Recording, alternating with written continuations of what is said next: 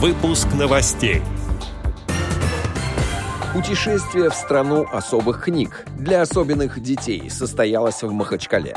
Психологический практикум в библиотеке для слепых. Далее об этом подробно в студии Алишер Канаев. Здравствуйте. Психологический практикум проведен в Ставропольской краевой библиотеке для слепых, сообщает интернет-издание stapravda.ru. Очень полезным назвали читатели Ставропольской краевой библиотеки для слепых и слабовидящих имени Маяковского, проведенный здесь психологический практикум самопознания «Внутреннее зеркало».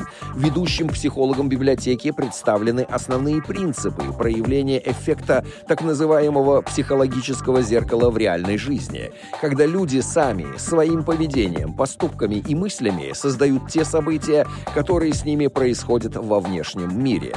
Участники Участники тренинга выполнили практики самопознания и саморазвития, которые не только улучшают психоэмоциональное состояние, но и помогут в дальнейшем избежать травмирующих жизненных ситуаций. Для закрепления положительного психоэмоционального эффекта им было предложено продолжить знакомство с упражнениями по анаэробике, гимнастике мозга, выполнение которых способствует снятию мышечных зажимов и ведет к преодолению стереотипов.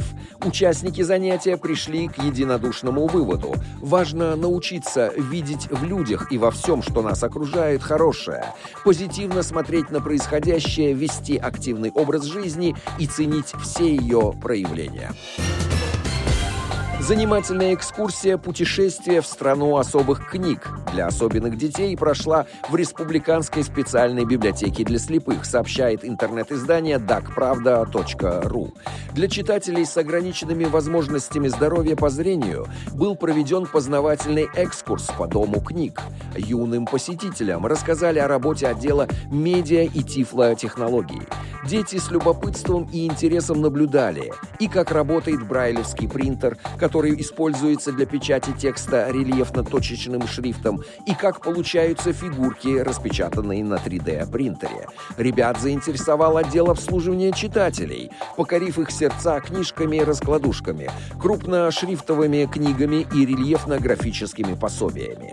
В завершении экскурсионной программы состоялся инклюзивный мастер-класс 3D-открытка от арт-терапевта Центра развития для детей с особенностями развития «Мирадж».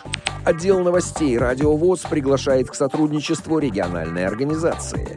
Наш адрес новости собака радиовоз.ру. В студии был Алишер Канаев. До встречи на Радио ВОЗ.